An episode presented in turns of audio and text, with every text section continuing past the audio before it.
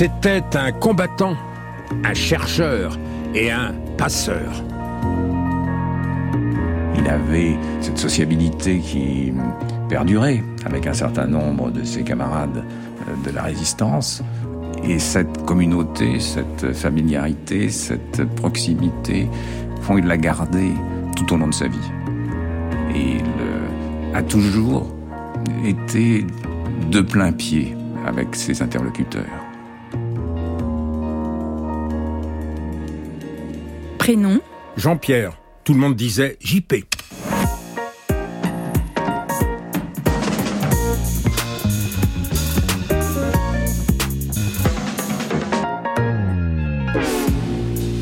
Nom Vernon.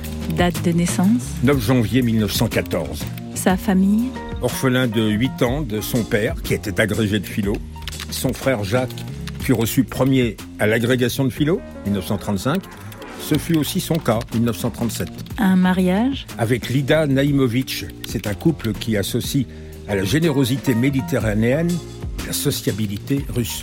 Comment traverse-t-il la Seconde Guerre? Démobilisé, il enseigne à Toulouse. Spontanément résistant dès juin 40, il devient chef départemental de l'armée secrète, puis colonel FFI, compagnon de la libération. Ses lieux d'enseignement et de recherche? L'école des hautes études, le centre Gernet de recherche comparée sur les sociétés anciennes. Le Collège de France a une chaire d'études comparées des religions antiques. Toujours ce maître mot comparé. Quels sont ses livres? Il a 48 ans quand il publie enfin Les origines de la pensée grecque. Puis une floraison tardive sur quantité de thèmes. Le passage du mythe à la raison, le lieu et la pratique du politique, la religion, le masque et l'altérité, soi-même et l'autre, le tu, le nous, enfin voilà, ses grands soucis. Et sa mort Le 9 janvier 2007, sa dernière intervention publique devant des lycéens a concerné l'interprétation de l'Odyssée. On la retrouvera à la fin de cette émission. France Inter. Intelligence, service. Jean Lebrun. Sachez, monsieur Lebrun, que tout ce que vous dites est enregistré. Et pour commencer, pouvez-vous nous donner des éléments qui expliquent l'ouverture de ce dossier? Ben, vous dire d'abord que c'est le dernier. Intelligence Service, il faut le reconnaître, c'était davantage une collection qu'une émission. Alors quel meilleur personnage pour finir en beauté? Vernant, amoureux de la Grèce, mais qui vous évitait les lieux communs sur le miracle grec, et qui cherchait comment, dans l'histoire, s'était formée la vision grecque des dieux et des hommes qui ne tombaient pas du ciel. C'était un intellectuel de haute volée qui n'aimait rien tant que comparer les sociétés pour rechercher l'altérité. Quand il parlait du sacrifice dans l'Antiquité méditerranéenne, il pouvait aussi bien vous entretenir de la crémation en Inde. Écoutez, voir, c'était sa maxime, la même qu'Hérodote, elle exigeait les qualités morales, et il les avait. C'était un homme du tu, du nous, très généreux de son temps, de son écoute, de son amitié. Parmi ses derniers engagements, il y eut celui en faveur des dissidents d'Urs et d'Europe de l'Est, alors qu'il avait été communiste dans sa jeunesse, et même jusqu'en 1969, dernière carte prise au parti. Quand, à Prague, au temps obscur de la normalisation, il allait apporter l'aide d'un réseau d'intellectuels français. Il était ravi de sauter d'un tram pour semer les flics qui le suivaient. C'était plus fort que lui, ça lui rappelait la résistance où il avait été le colonel Berthier à Toulouse. Il cumulait les deux plus beaux titres qui existent à mon sens dans notre pays, professeur au Collège de France et aussi compagnon de la Libération. Son unique petit-fils, Julien Blanc, devenu historien à son tour, adorait l'entendre raconter les mythes de la Grèce. JP, une histoire, demandait-il le soir. En revanche, il a dû solliciter les souvenirs de résistance de son grand-père que celui-ci livrait moins spontanément. Enfant, je passe beaucoup de temps euh, dans leur maison, enfin dans leur appartement à Sèvres, l'appartement de mes grands-parents. Et euh, je regarde des photos, donc je regarde dans des malles, je tombe sur des, des choses. Il y a son grand bureau dans sa chambre, euh, où il y a un tiroir, où il y a plein de plein de petits objets. Et je tombe sur oui, sur plusieurs objets en fait. C'est ça qui probablement euh, aiguise ma ma curiosité. Je tombe sur un, un vieux pistolet d'ordonnance d'officier. Euh, je tombe sur des photos, puis plus tard sur des, des livres. Je vois qu'il reçoit plein de livres sur la résistance. Et puis là, là, il, voilà, là, je lui pose des questions, on commence à en parler. Puis il y, a un moment, une fois aussi, où on est en voiture tous les deux, on va vers Paris, de Sèvres. Et là, on tombe sur un barrage de police et il sort une carte d'identité et le, policier le, salue et le laisse passer. Et je comprends pas pourquoi. Il m'explique en fait que il me montre sa carte d'identité qui est pas une carte d'identité euh, comme les autres, qui est une carte de compagnon de la libération et où il y a effectivement marqué que les autorités euh, doivent faciliter le passage. voilà. Donc il, me parle de ça quand je suis vraiment enfant en fait. Et alors, une des premières questions, c'est euh, JP, enfin, je sais pas si vous l'appeliez JP à ce moment-là, Jeps, ou euh, encore d'un autre surnom. T'as tué des Allemands? Ça, c'est quand je découvre le, pistolet, effectivement, euh, je pose tout de suite cette question, est-ce que tu as tiré avec? Est-ce que tu as tué? Il me, dit que non, tout de suite, je me souviens, il me dit non, pas directement. Mais il me dit aussi, voilà, mais dans, dans ce qu'on faisait, il y a eu des gens qui ont été tués. Mais il vous disait pas, comme tel ou tel compagnon de la libération que j'ai connu, bah, euh, moi j'aurais voulu en tuer davantage des Boches. Non. non. Jamais ce style-là. Non, jamais ce style-là. Non. Il disait pas Boche d'ailleurs. Agrégé de philo en 1937, ses obligations militaires ne lui avaient pas laissé le temps d'enseigner.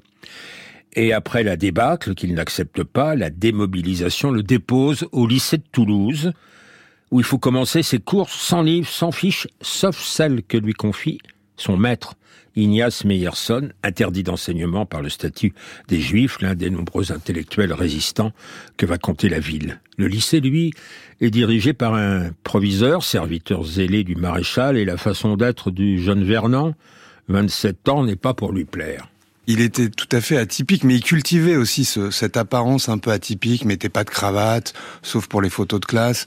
Il était en sandales, il s'est d'ailleurs fait réprimander pour ça. Euh, il avait une allure comme ça très décontractée, et sa manière de faire cours était à peu près à l'opposé du schéma classique euh, du maître qui parle euh, du haut de sa chair. Euh, lui, euh, il, il, déambulait entre les tables, il s'asseyait sur les tables et il discutait. voilà, donc il passait peut-être un peu sous silence le, le, le fait qu'au fond de la classe c'était un peu le bordel. Mais il a toujours aimé ça. Euh, il, a, il a toujours aimé le, le, quand il parlait de, de son expérience d'élève à lui. Euh, la première chose qui venait, qu'il adorait raconter, c'est justement le, bordel. Enfin, il aimait, il aimait beaucoup ça, quoi. Donc voilà. Mais là, c'était, oui, c'était une façon de faire court qui est effectivement pas une manière très classique, surtout à l'époque, évidemment. Anarchiste, devait penser le proviseur. Vernon avait été étudiant communiste à la Sorbonne. Le pacte germano-soviétique de 1939 l'avait ensuite laissé furieux. Et à Toulouse, il est entré dans l'armée secrète, hostile au parti. Il y côtoie des jeunes gens qui viennent d'horizons très différents. Écouter, voir. Plus tard, il notera ceci. J'étais obligé d'essayer de saisir la dimension par laquelle mes camarades, mes copains, catholiques, croyants, étaient pourtant en accord avec moi. L'écart était un pont qui me permettait peut-être de comprendre certaines choses en moi que j'avais totalement écartées. Le danger grandit pour Vernon au long de l'année scolaire 1943-1944. Le concierge du lycée et aussi une lettre à la signature illisible l'avertissent que le proviseur et l'inspecteur général de philo, Bridou, attendent l'opportunité de le livrer. Il ne revient plus en classe et il consacre tout son temps à la préparation de la libération, à une place déterminante dans l'organigramme de la résistance de Toulouse. Jean-Pierre Vernant lui-même en 1967. J'assurais le commandement de l'armée secrète sur le plan départemental et rendais compte de mes activités au CDL, organe dirigeant de la résistance. Il fallait engager la bataille contre l'armée allemande sur les plans où c'était immédiatement possible et d'abord couvrir tout notre secteur d'un réseau de renseignements tel que les Allemands ne puissent rien faire sans que l'état-major allié n'en soit aussitôt averti, ce qui supposait la mise en place de postes émetteurs et récepteurs avec un personnel qualifié. Il fallait aussi, progressivement, porter la lutte sur d'autres terrains et déboucher finalement dans le combat par les armes. Il y avait bien des armes, celles de l'armée d'armistice, camouflées par le service dit CDM, mais ses responsables se refusaient à nous les livrer en dépit des efforts de Pélissier. Grâce à un camion prêté par pêcheur, je pus cependant, au début de 43, mettre la main sur un de ces stocks et le transporter à l'intérieur de Toulouse, ce qui remonta le moral de nos hommes. Tout se passait bien, nous étions dans le camion, nous arrivions devant le portail de la villa, où nous devions décharger notre matériel, qui comprenait entre autres 350 mousquetons et 15 fusils mitrailleurs. Au moment d'entrer, nous nous aperçûmes que le portail était trop étroit. Notre camion, placé en travers, bouchait la route sur laquelle circulaient des convois allemands. Déjà des officiers s'impatientaient, ouvraient les portières et nous faisaient signe. Qu'est-ce que je fais me dit le chauffeur, qui était, je crois bien, de Raymond ou Robert. Tu entres. Mais ça n'entre pas. Tu entres quand même. Nous entrâmes. Mais nous eûmes chaud et nous rendîmes un camion un peu plus petit que nous ne l'avions emprunté. C'est la bombe magnétique. Elle tient toute seule, c'est épatant. Regardez. Il y a deux aimants dedans, là et là. Faut la poser sur un truc en fer.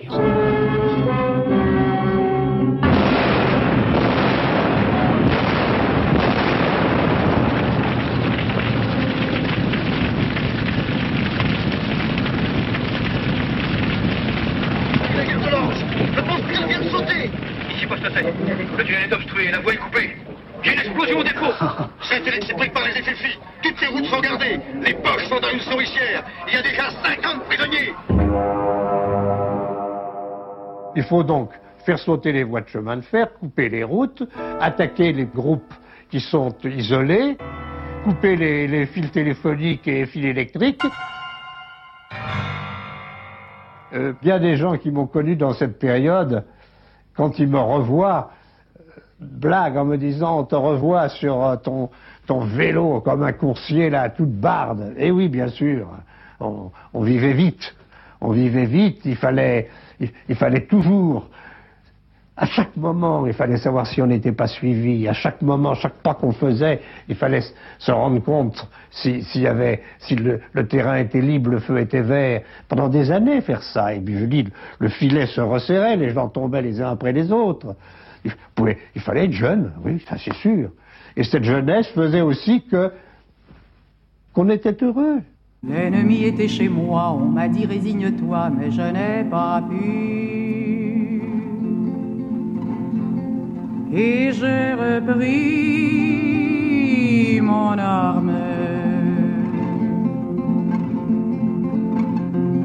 Personne ne m'a demandé d'où je viens et où je vais, vous qui le savez. Effacez mon passage.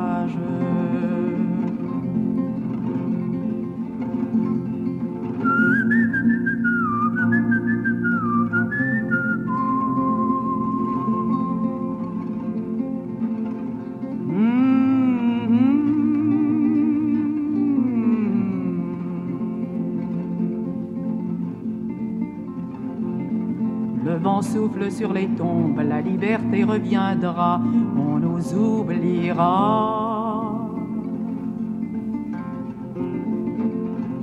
Nous rentrerons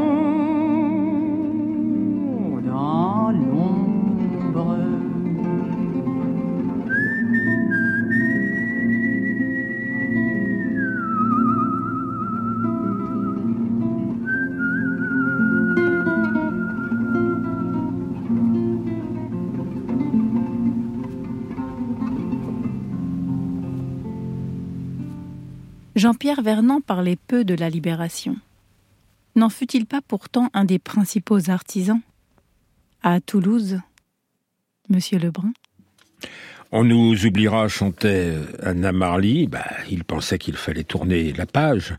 Mais peut-être euh, aussi a-t-il dû couvrir des actes qu'il désapprouvait. Peut-être se sentait-il responsable d'ordres qui avaient mené tel ou tel à la mort. Et puis, euh, la libération à Toulouse avait révélé des failles entre les différents groupes qui y ont concouru. Toulouse, comme Marseille, a d'ailleurs à ce moment gagné une réputation de ville rouge, indocile à la tutelle du gouvernement provisoire de Paris, à la férule du général de Gaulle.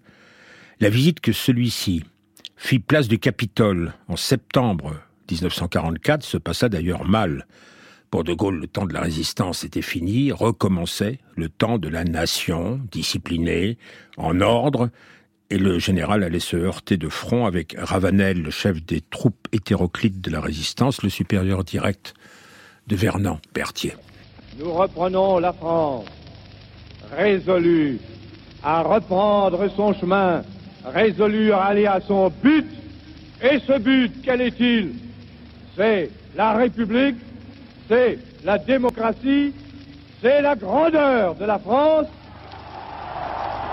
Nous allons ensemble, pieusement, chanter l'hymne national.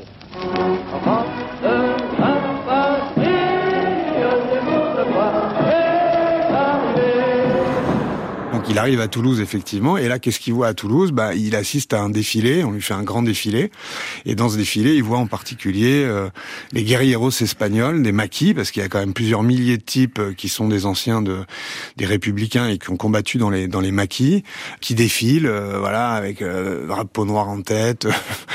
Bon, et De Gaulle, qu'est-ce que c'est que ces types-là euh, Bon, il a une, une, attitude qui peut paraître à certains instants comme un peu raide et, et, hautaine, et donc il demande, voilà, un jeune, il lui dit, et vous, qu'est-ce que vous faisiez dans avant-guerre? Vous étiez boy scout, et devant Berthier, et devant Vernon, il lui dit, euh, il dit, alors vous, euh, colonel, qu'est-ce que vous faisiez avant-guerre? Et Vernon lui répond, j'étais civil, mon général. C'est une journée extraordinaire. Le général de Gaulle maintenant va aller se faire présenter les officiers de la région qui ont participé au combat dans le maquis. Alors on est tous réunis là, les, chefs FFI de toute la région. On passe là, il passe devant chacun de nous, il nous serre la, main et nous demande en général qu'est-ce que vous faisiez avant d'être officier. Et il nous fait remarquer que on est des officiers qui avons gagné nos galons un peu vite. Moi, il me demande qu'est-ce que vous faisiez avant d'être colonel, puisque j'étais colonel, et je lui réponds j'étais civil, mon général, ce qui n'était pas une confidence très pertinente. Civil, il avait été, civil, il va redevenir. Alors, il est promu à Paris, lycée Jacques de Cour, et puis le directeur de la recherche, le CNRS débute, lui dit Évidemment, Vernon, vous n'avez rien publié, vous avez fait autre chose. D'autres sont passés devant. Nous avons une dette à votre égard. Et voilà, Vernon, chercheur. Euh, chercheur en quoi, d'ailleurs? Les humanités n'avaient pas brillé d'un grand éclat pendant l'occupation. Nombre de leurs serviteurs étaient devenus des domestiques du régime de Vichy. Et Vernon va s'employer à redonner un coup de jaune à la Grèce. On se souvient qu'un de ses maîtres, c'était Ignace Meyerson. Il était d'ailleurs devenu de maître, en 1940, son adjoint dans la résistance. À Paris, il va retrouver son rôle de mentor. Meyerson, c'est quelqu'un qui a mis au point la psychologie historique, qui étudie la construction du psychisme par les conditions temporelles. La Grèce est son domaine de prédilection, et tous les jours, il va accompagner Vernon à la Bibliothèque nationale. Beaucoup plus tard, quand Vernon enseignera au Collège de France devant un auditoire fervent, nombreux, il continuera le matin d'aller au séminaire de Meyerson, maintenant très vieux, et où une demi-douzaine de personnes tenaient autour d'une petite table. Vernon ne se voulait le maître de personne, mais il reconnaissait ses dettes. À l'endroit de Meyerson, et puis aussi de Louis Gernet, un autre helléniste dont les curiosités excédaient largement sa spécialité, il animait l'année sociologique, où Vernon a fait beaucoup de contributions. Tous les deux, Meyerson, Gernet, pratiquaient le comparatisme, à la recherche non pas de ce qui serait commun et différent, mais en quête du décentrement, de l'altérité.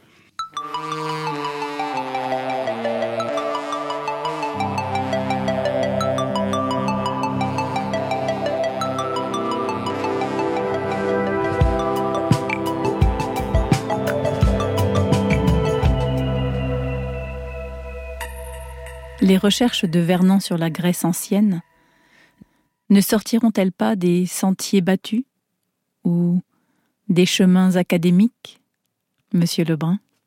Ah bah tout à fait, il a même eu dans les milieux académiques, comme vous dites, de nombreux ennemis. Mais parlons de ses amis. Par exemple, Pierre Vidal-Naquet, dont il partage aussi les combats politiques sur l'Algérie. Avec eux, il historicise la façon particulière que les Grecs ont d'être au monde. Non pas que les Grecs soient d'une essence exceptionnelle, Voilà, je cite Vernon. euh, Certains expliquent que les Grecs seraient des modèles de pureté nationale. Bah, c'est à mourir de rire. Parce que quand les Grecs arrivent au début du deuxième millénaire avant notre ère, c'est dans un pays plus civilisé qu'eux. Ils sont en contact avec les Crétois, ils vont créer la civilisation mycénienne qui emprunte beaucoup à ceux-ci, et ensuite ils ne cesseront d'avoir des échanges avec l'Orient, leur culture est mélangée. Le projet de Vernon, c'est de comprendre comment dans ce jeu d'interférence, l'homme grec a construit ses relations avec le cosmos, avec les autres, avec lui-même. Alors il y a eu au 7e siècle Hésiode qui a mis au point une théologie. Les dieux n'y sont pas éternels, au sens qu'on leur connaît un début, une généalogie. En revanche, on ne sait pas leur fin. Ils vont, sans arrêt, sempiternellement continuer à régler leurs querelles. Et puis il y a eu Homère, dont la manière est davantage narrative, et qui chante d'autres personnages de première importance, car eux aussi durent. Ce sont les héros. Alors les héros sont mortels, mais ils durent par tous les poèmes qui leur sont consacrés et par l'esthétisation. Vous dites qu'il y a une esthétisation des valeurs chez les Grecs. Oui, je le pense. Et qu'un type bien, eh ben, il faut qu'il soit beau. Mais c'est pas moi qui le dis, c'est les, Grecs, c'est le vocabulaire grec. Car les Grecs disent euh, euh, beau, bon, kalos kagatos. Ça veut dire que les deux termes n'en font qu'un. Il y a cette idée que euh, Achille, Ulysse, Périclès, quand on les voit, c'est un- une civilisation de la vision, du regard, de l'œil, et peut-être aussi à cause de ça, de l'esthétisation.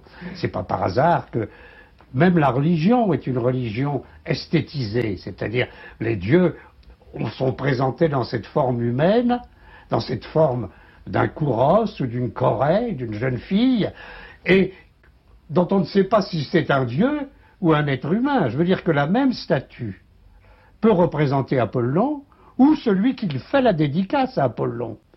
Euh, Pourquoi? Parce que ce qui est beau dans l'homme ou dans la femme aux yeux d'un grec, c'est le reflet qui leur vient du divin.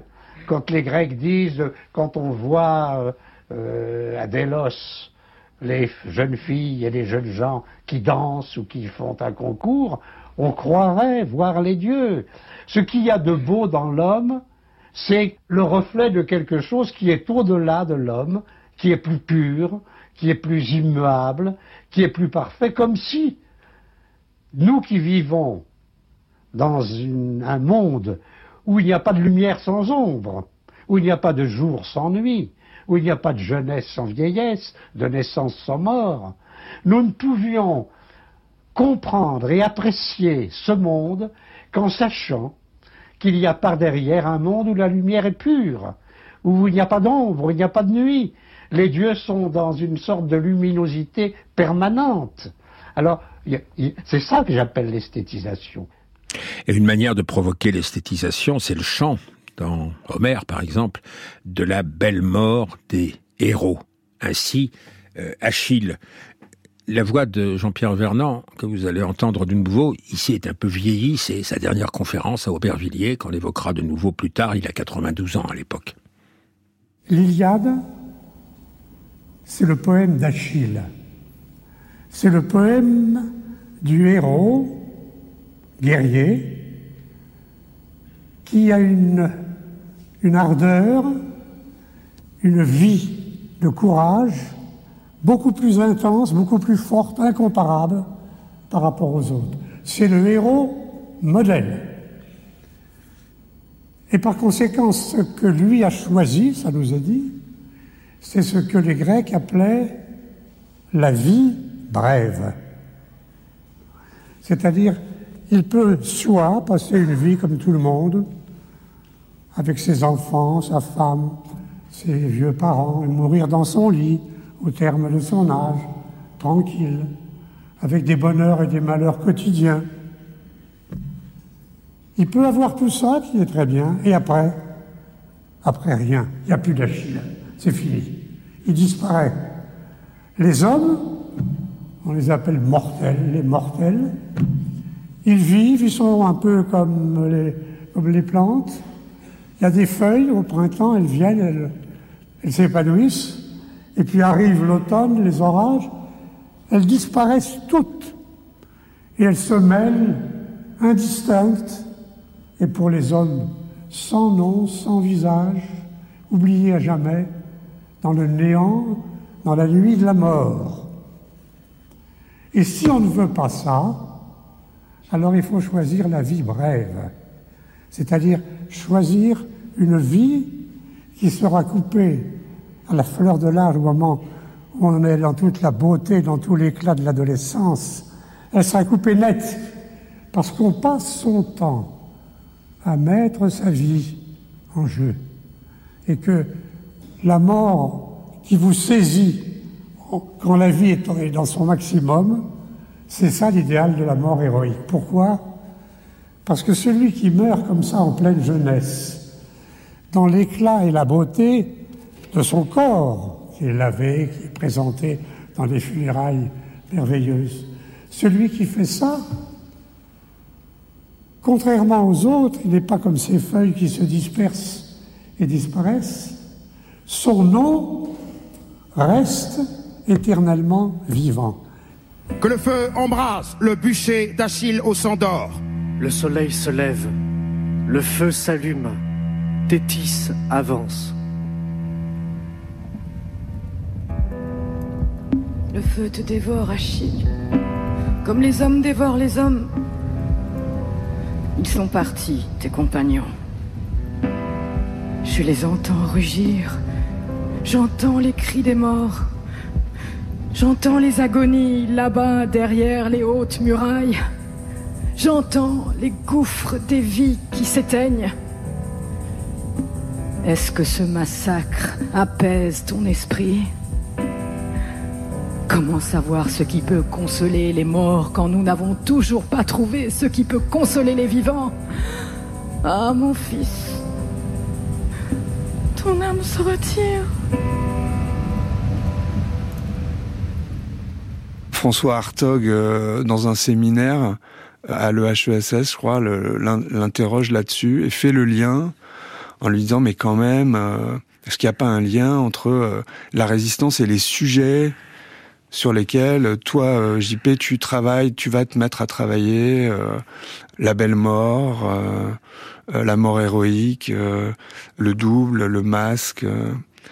Et JP au début est assez interloqué par la question, et puis très vite il, il se rend compte que c'est évident, comme souvent les choses évidentes on les voit pas, ou on, ou on veut pas les voir, et donc il voilà, il, disait, je l'ai entendu dire à plusieurs reprises, qu'effectivement, euh, il y, avait effectivement un, rapport. C'est-à-dire que la résistance, d'une certaine manière, cette expérience travaillait de manière souterraine et pouvait aussi s'exprimer dans ses travaux scientifiques, dans les explorations scientifiques qu'il faisait, et que d'une certaine manière, il parlait aussi de ça, l'outrage au corps.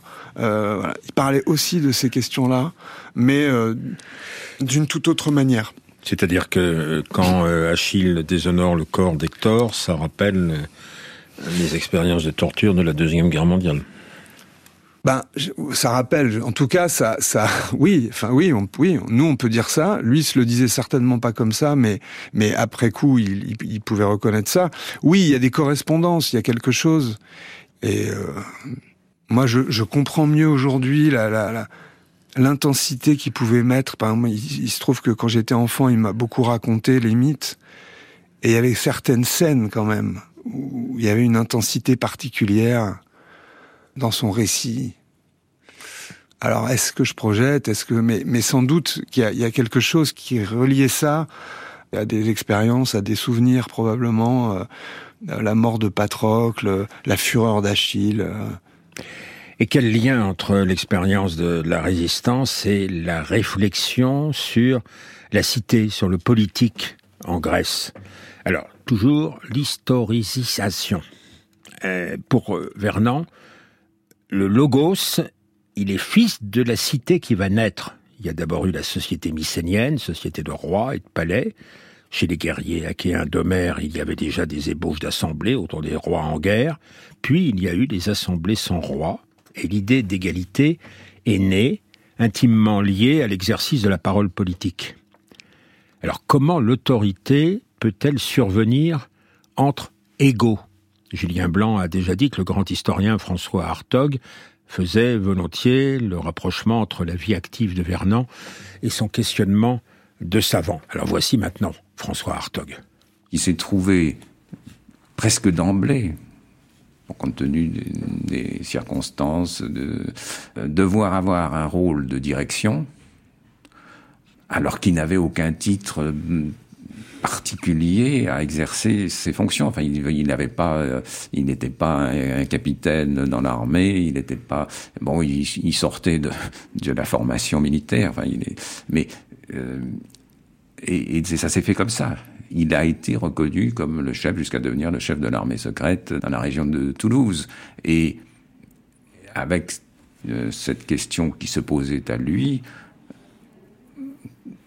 comment puis-je à la fois accepter cette autorité que les autres me reconnaissent, l'exercer, et là l'exercer, ça voulait dire que vous pouviez éventuellement les envoyer à la mort. Donc c'était pas simplement euh, euh, savoir s'ils prenaient leur week-end ou pas, euh, et rester dans ce cercle, rester partie prenante de ce cercle d'ego, d'ego au sens d'égalité, hein, de ce cercle, de cercle des copains. Comment être à la fois un chef et un copain? Comment l'autorité, comme la loi, se tient-elle au centre du cercle des euh, égaux, régi par euh, la règle du tu et du nous C'est-à-dire que les égaux peuvent critiquer, peuvent retirer l'autorité? Et tout le monde l'appelait JP. Hein. Et lui-même disait JP Vernon. Il se présentait. Hein. C'est ce côté alors qui, aurait pu paraître euh, artificiel, affecté, ou je ne sais pas, mais rien de tel chez lui, c'était sa façon d'être avec les uns et les autres et sa façon d'être au monde. Et venait pratiquement instantanément le tutoiement. Alors qui, bien sûr, renvoie aussi à l'époque euh, de la résistance, à l'expérience de la résistance, et qui renvoie encore avant même la résistance, euh, l'expérience du Parti communiste. Donc il a, comme il le dit lui-même, il a toujours vécu au milieu des copains. Il a, vous savez qu'il a, euh, il n'a pas connu son père. Euh, sa mère est morte alors qu'il était tout enfant. Donc il a été élevé avec les cousins, avec les copains, comme ça de, de petites groupes et de bandes. Et cette euh, communauté, cette familiarité, cette proximité, font il l'a gardé tout au long de sa vie. Et il euh, a toujours été de plein pied avec ses interlocuteurs, quels qu'ils fussent. Il s'intéressait aux gens. Donc il n'était pas là pour euh, faire la leçon. il savait très bien quand il enseignait être celui qui faisait part de son travail, des résultats de ses recherches, mais il n'était jamais là en position justement de, alors justement de celui qui sait, de celui qui assène euh, quelque chose. Non, c'était pas du tout comme ça. Il était toujours prêt à, à écouter et du même coup, il vous amenait à mieux saisir ce que vous cherchiez à faire.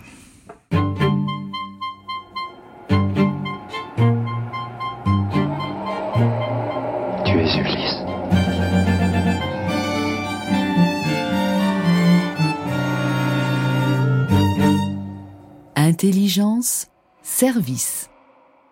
France Inter. Parmi tous les personnages grecs qu'affectionne Vernon, Ulysse ne va-t-il pas le retenir de plus en plus, Monsieur Lebrun? Ben oui, le personnage d'Ulysse, on vient de rappeler son nom, la dernière intervention publique de JP est consacrée à Ulysse. C'est la plus belle qui soit. Alors nous sommes à la fin de 2006, à Aubervilliers. Vernon a accepté l'invitation du Collège de France qui organise à l'initiative du maire de l'époque, Jacques Ralit, des conférences dans la grande tradition des universités populaires. Vernon doit s'adresser à des élèves du lycée Le Corbusier. Il a 92 ans, il va mourir dans peu de semaines, mais il a tenu à ne pas se dédire. C'est à moi de jouer? D'abord, tous mes remerciements pour ce qui a été, pour cette invitation. Mais ça me rajeunit, j'en ai grand besoin, parce que avant la guerre, j'ai suivi des cours dans l'université populaire, ensuite j'en ai donné, et par conséquent, l'idée qu'il est nécessaire d'avoir, à côté des universités officielles, les facultés, le collège ou les écoles de hautes études, des, des enracinements dans des milieux populaires, même si on pouvait critiquer la façon dont cet enseignement était mené, pour moi, il a été dit qu'on sentait ce soir une espèce d'atmosphère particulière, oui, bien sûr. Pour vous dire la vérité, les médecins ne me conseillaient pas de venir, mais je n'aurais pas voulu. Si c'était été ailleurs, peut-être j'aurais dit, bon, je l'aurais prévenu.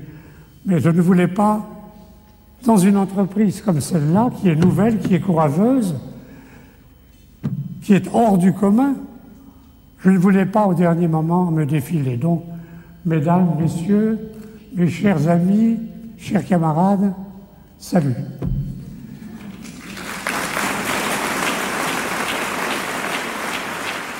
JP, une histoire, lui demandait son petit-fils.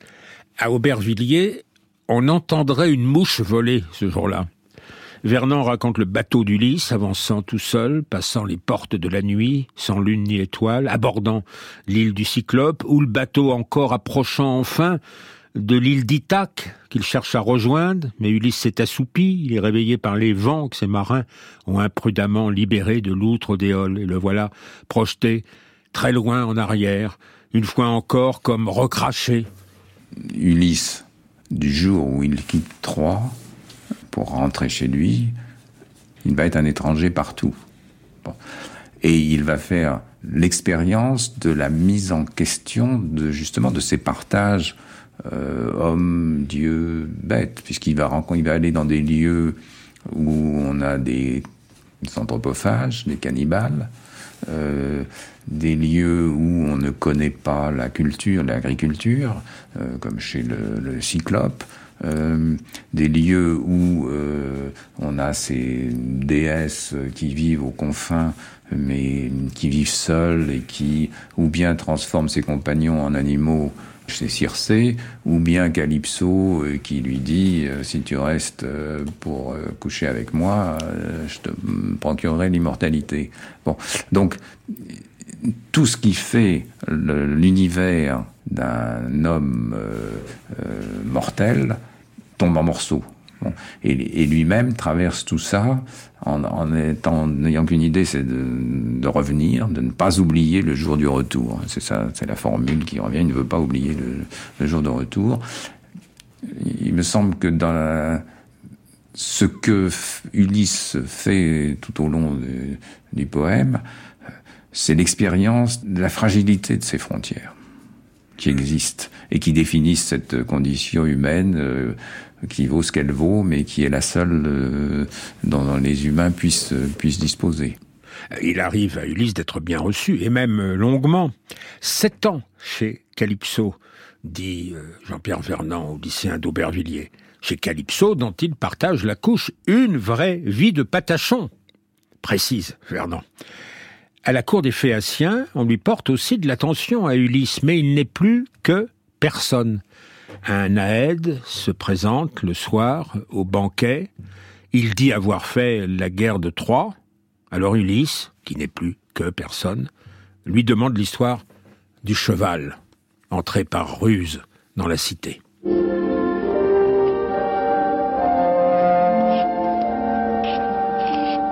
Troie ne fut pas vaincu en un loyal combat, mais investi par ruse. Beaucoup, je pense, ici connaissent l'aventure. Mais il est juste aussi que tous soient informés, pour que l'événement reste dans les mémoires éternellement. Par malheur, nous n'avons alors pas vu le piège. Ils avaient laissé là un grand cheval de bois. Ça produit un effet, euh, à première vue, surprenant, puisqu'on pourrait dire qu'il se réjouit à nouveau, il est célébrer dans son moment de gloire, puisque la prise de Troie, euh, c'est ce qui en fait un héros euh, égal à Achille. Alors, tout se passa selon le vœu d'Ulysse, lorsqu'il imagina cette ruse infernale. Couverts par l'obscurité, les guerriers sortent du cheval et courent aux portes qu'ils ouvrent. Cependant que leurs compagnons, revenus entre-temps, avec toutes leurs armes, attendaient cet instant pour investir la ville. La ville où tout dormait. Moi, je fus réveillé par la lueur des flammes, mais surtout par l'affreux concert des hurlements, des cris, des gémissements. Ce fut là, en dernier, tout ce que j'ai pu voir. Les flammes avaient brûlé mes yeux, laissant à mon esprit cette image d'horreur. Ma dernière vision avant la profonde nuit. Et Ulysse, loin de se réjouir, pleure. Alors ces pleurs ont fait couler eux-mêmes beaucoup d'encre. Mais ça c'est ma façon de, comprendre ces pleurs. Euh, mais Vernon n'était pas du tout en désaccord avec ça. Euh, ma façon de les comprendre, c'est de dire Ulysse s'entend célébrer par la aide comme s'il était mort. L'aide est là, en face de lui, et il parle d'Ulysse à la troisième personne. Donc comme s'il n'était pas là, comme s'il n'était plus là, dans une espèce d'éloge funèbre. Et Ulysse prend ça en pleine figure. Et comme il ne sait pas comment rendre compte de cette euh, surprise, il se met à pleurer. Et mon, mon interprétation, c'est de dire, il ne peut pas, il n'a pas les moyens, il n'a pas les mots pour euh, relier celui qu'il était dix ans plus tôt, c'est-à-dire ce personnage glorieux, et celui qu'il est aujourd'hui, ce personnage qui a tout perdu, y compris son nom, puisqu'il n'est plus personne, hein, avec le, jeu de mots sur le, sur le personne. Il n'est plus personne, et que faire? Pleurer. C'est donc les pleurs, ce sont les mots qu'il n'a pas. Ulysse se sait mortel, il n'a jamais récusé cela.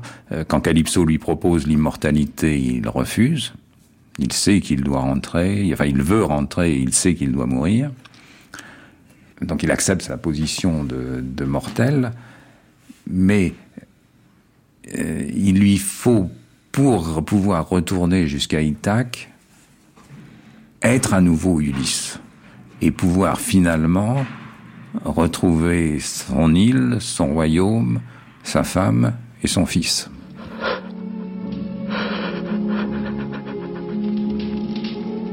Qui es-tu, étranger? Qui es-tu, toi qui pleures sur le sort de Troie C'est moi qui fus l'artisan de sa ruine.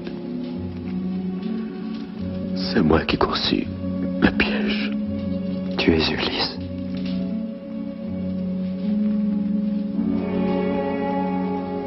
Oui. Alors voilà que va apparaître de nouveau ce qui fait la singularité d'Ulysse et qu'aime tant le malicieux JP. C'est une forme d'intelligence mais rusée qui s'appelle métisse et qui permet de saisir toutes les opportunités. La métisse accumule toutes sortes de savoirs, d'expériences qui se formulent mal, ceux qui servent aux marins, aux militaires, aux politiques. C'est à la fois de la sagesse et du flair, enfin tout ce qui a servi à Vernon pendant la résistance. Lui, c'est un bon combattant, un bon guerrier, courageux, mais il est surtout un type malin comme un singe, plein d'astuces, doué de ce qu'on appelle en grec la métis, l'intelligence rusée, c'est-à-dire que il est à la fois le modèle d'une patience inaltérable, il supporte tout ce qu'on lui met sur le dos, il ne bronche jamais, il ne recule pas, il se tient tranquille et il attend pour repartir.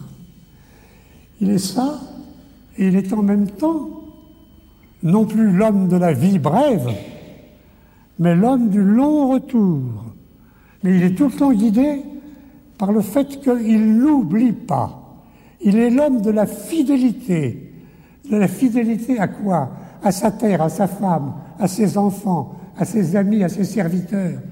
De la fidélité surtout à lui-même. Il veut être cet Ulysse dont il proclame à travers le poème à plusieurs reprises. Je suis Ulysse, fils de Laerte, dont les ruses sont connues partout et dont la gloire monte jusqu'au ciel. Voilà, la conférence d'Aubervilliers de 2006 se termine. Il y a eu le temps de la parole. Voici celui de se taire. Alors, on m'a dit qu'il y avait des jeunes là. Je vois rien, mais j'ai pas les bonnes lunettes. S'il y a des, s'il y a des jeunes, qu'il faille donner une conclusion à cet interminable laïus où j'ai pas dit le quart de ce que j'aurais voulu. je me rappellerai que j'ai été jeune, moi aussi, ça compte pas beaucoup. Et je vous dirais, hé les gars et les filles, vive l'Odyssée euh, il a dit les gars et les filles, il n'a pas dit les copains, mais c'est la même chose. Allez, leur confie-t-il aussi, le monde est beau auquel il faut être reconnaissant de ce qu'il peut donner.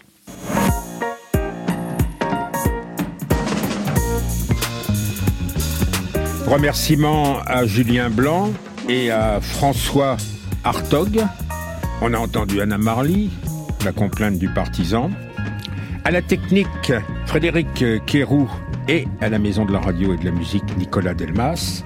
Le monde est beau auquel il faut être reconnaissant de ce qu'il peut donner. Remerciements particuliers à la République du tu et du nous qui a voulu être Intelligence Service avec Frédéric Martin, Franck Olivard et à la réalisation Audrey Ripouille.